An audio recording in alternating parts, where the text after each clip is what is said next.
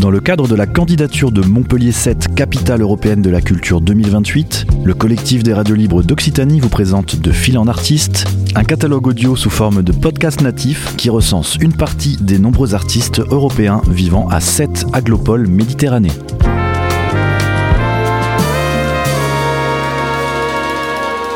Un projet proposé et réalisé par Radio Clapas, Divergence FM et Radio Campus Montpellier. Alors moi je m'appelle Frédéric Léchave Grimaldi. Je suis artiste plasticienne aussi, mais avec une, grosse spécificité technique, je dirais, qui est la, pratique du dessin. Voilà. Et la thématique aussi, qui est très, qui est très évidente, parce que je ne travaille quasiment que ça, c'est euh, un travail autour du corps tout doucement mais sûrement, ça. Alors c'est parti d'un travail de dessin plutôt très académique sur le corps en danse. on y reviendra peut-être après parce que j'ai été danseuse contemporaine et, puis ça, ça a dévié tout doucement mais sûrement vers euh, un corps beaucoup plus érotisé et vers un travail maintenant qui, tourne essentiellement autour de, de, de ces trois mots en fait désir, plaisir et sexualité. Alors moi je suis née en Belgique, en Wallonie, mais j'y suis pas restée longtemps. On a ensuite migré du côté de l'Est de la France et on est revenu dans, le Nord après, mais j'ai tenu à faire mes, études d'art en Belgique.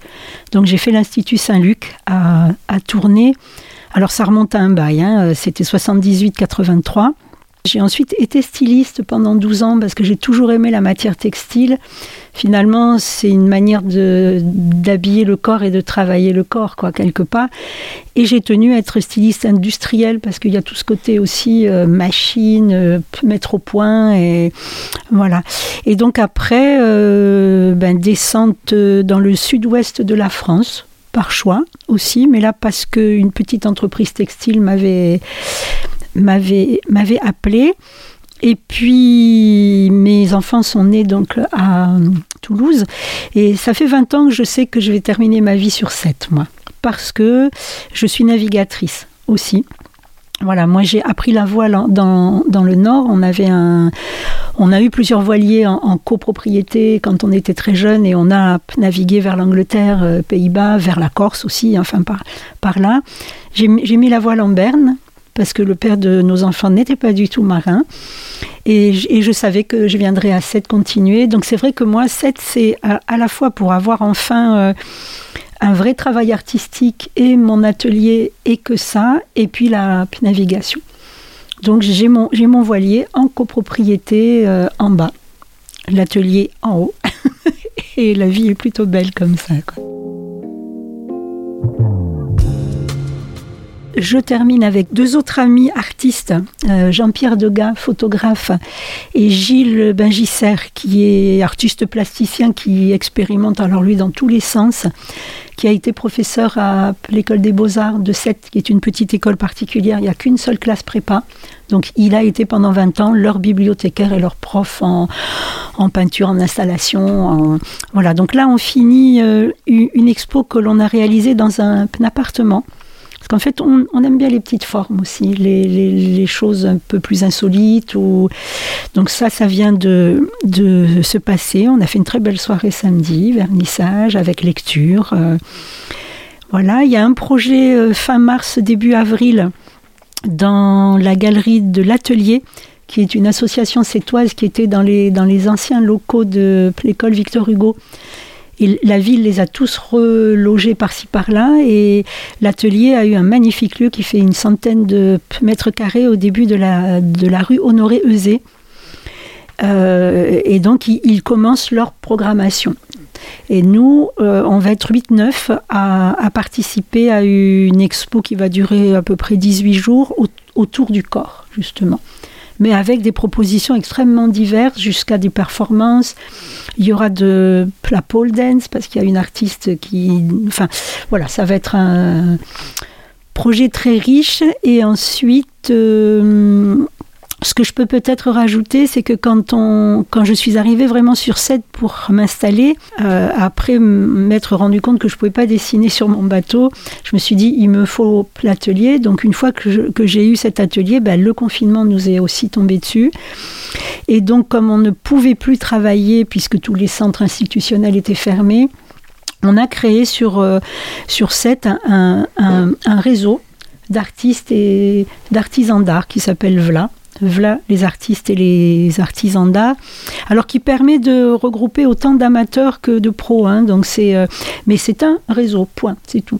Et pendant un an et demi, on a fait une ouverture d'atelier à chaque entrée de saison, qui nous a amené énormément de monde. Pas beaucoup d'acheteurs parce que le grand public français est quand même un public un peu particulier. Ils aiment beaucoup, mais bon voilà. Pas beaucoup de collectionneurs non plus parce qu'ils fonctionnent pas comme ça, mais c'était vivant. C'était extrêmement vivant. Et donc ce vla, moi, c'est ce qui m'a permis, entre autres, de, me faire en deux ans un magnifique réseau beaucoup plus restreint de gens avec qui j'ai envie de travailler maintenant. Et s'il n'y avait pas eu ce vla, je pense que j'aurais mis dix ans pour le faire. Donc euh, d'ici dix ans, je suis peut-être partie en mer loin pour longtemps. Quoi. Voilà, donc,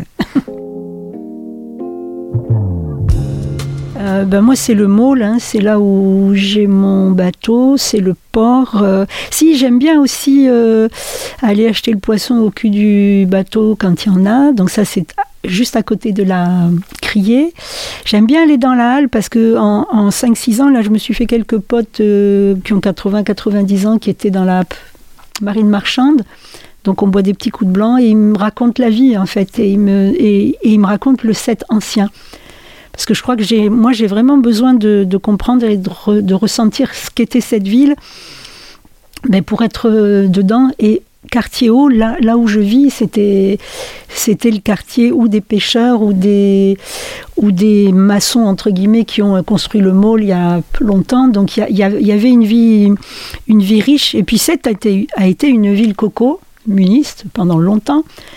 Et je trouve malgré la gentrification, parce qu'elle est réelle, hein, il, reste un cœur de ville euh, avec des gens qui ont quand même une belle âme. Quoi. Voilà. En fait, cette ville, alors peut-être de par sa taille, mais je suis même pas sûre que ce soit ça. Peut-être par son côté, même si elle n'est plus du tout, mais ce côté où il y avait des gens qui étaient vivants, qui bossaient, qui trimaient, qui, euh, ou qui partaient pêcher, ou qui. Je, trouve qu'il y a une énergie que, que, je, que je pensais trouver et hum, il y a plein d'éléments naturels et d'éléments humains qui font que, que peut-être qu'on ne trouve pas ça en fait ailleurs. Euh, et puis, et puis c'est un port, donc de toute façon, à partir de là, euh, on sait qu'on peut s'en aller. Quoi. Il y a juste un, horizon immense. Et puis, il y a aussi la lagune, parce que ça, je m'en suis rendu compte après. Est, est, entre les deux pôles, et il y a aussi euh, quelque chose d'intéressant. quoi. Après, moi j'ai un compte Instagram. C'est surtout là qu'on peut voir ce que je fais parce que mon site n'est pas, est pas, forcément, à jour. Donc le compte Insta, c'est Frédéric, mon prénom, tiré du 8 et mon nom flamand, là, euh, les chaves. C'était De Fil en Artiste, une série de podcasts natifs proposés par le collectif des radios libres d'Occitanie dans le cadre de la candidature de Montpellier 7, capitale européenne de la culture 2028.